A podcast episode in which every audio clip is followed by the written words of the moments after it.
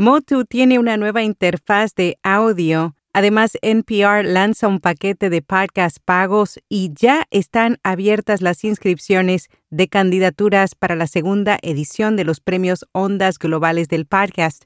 Yo soy Araceli Rivera. Bienvenido a Notipod hoy.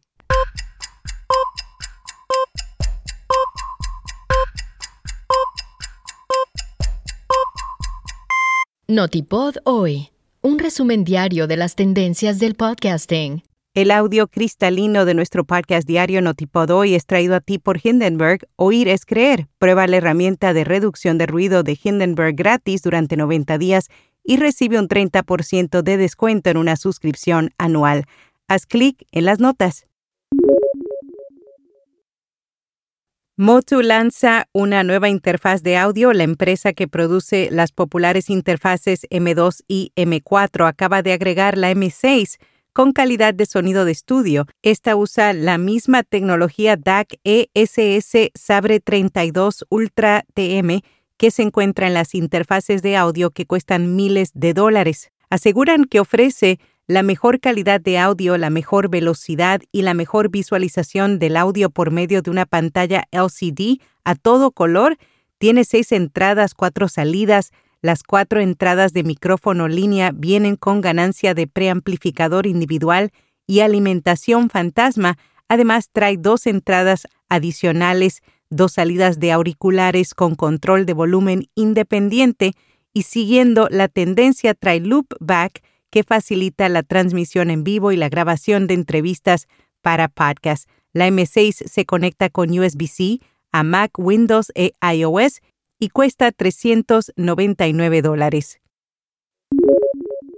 NPR lanza un paquete de podcast pagos. NPR Plus ofrecerá a los suscriptores acceso a contenido adicional, episodios sin publicidad y otras ventajas en casi una docena de podcasts. Su objetivo es convertir una audiencia nacional en donantes locales. Quienes se unan deberán hacer una contribución recurrente a su estación miembro local a partir de 8 dólares al mes o 96 dólares al año. Para empezar, en PR Plus solo estará disponible en las 34 ubicaciones donde hay una estación miembro. Ya están abiertas las inscripciones de candidaturas para la segunda edición de los Premios Ondas Globales del Podcast guionistas, productores, podcasters, diseñadores sonoros y profesionales del mundo del podcast tienen la oportunidad de presentarse hasta el 16 de diciembre. Los nominados serán anunciados el 31 de enero de 2023 y la gala de entrega de galardones se celebrará en mayo de ese mismo año. El evento organizado por Prisa Audio y Cadena Ser solo aceptará proyectos que hayan sido publicados entre el 1 de octubre de 2021 y el 31 de octubre de 2022. Pueden participar trabajos producidos o coproducidos en el ámbito nacional o internacional. Las JPOT 2023 ya tienen sede. La fábrica de Parca será la encargada de organizar el año que viene la nueva edición de este evento con la promesa de que serán unas jornadas memorables y dignas. Se estarán llevando a cabo en Gandia, España, durante el mes de octubre. Ofrecerá servicios extraordinarios como paquetes que incluyen hospedaje y entrada.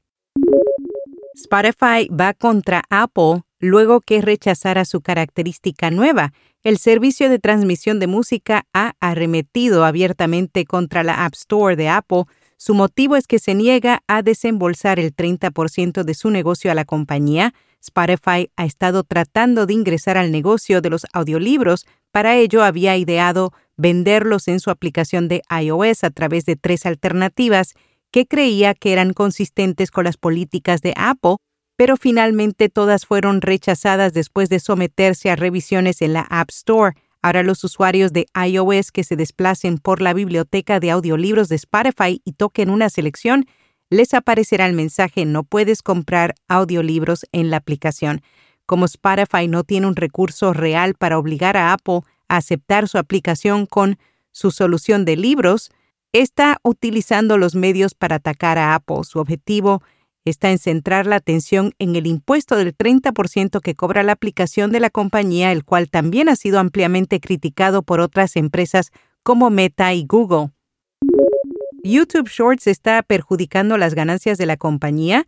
Se conoció que en el tercer trimestre de este año YouTube registró un 1,8% menos que lo registrado en el tercer trimestre de 2021 según Tube Filter. Esto podría deberse a varios motivos, pero el principal sería los cortos de YouTube. Sus razones, los creadores se están dedicando a crear cortos porque es un producto más fácil y de menor esfuerzo. El formato acumula el mayor número de vistas por día, registrando unos 30 mil millones.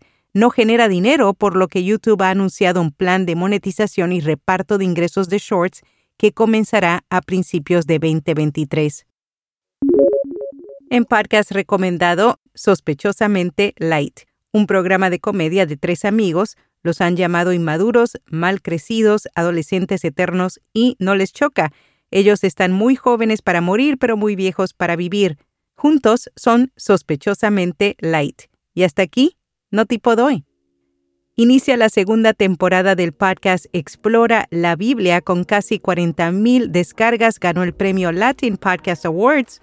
Loida Ortiz, directora de publicaciones de Sociedades Bíblicas Unidas, conversa con el doctor Marlon Whitnett, traductor bíblico sobre el contexto de los libros del Nuevo Testamento. Escucha Explora la Biblia, la primera Biblia de estudio en castellano en formato podcast.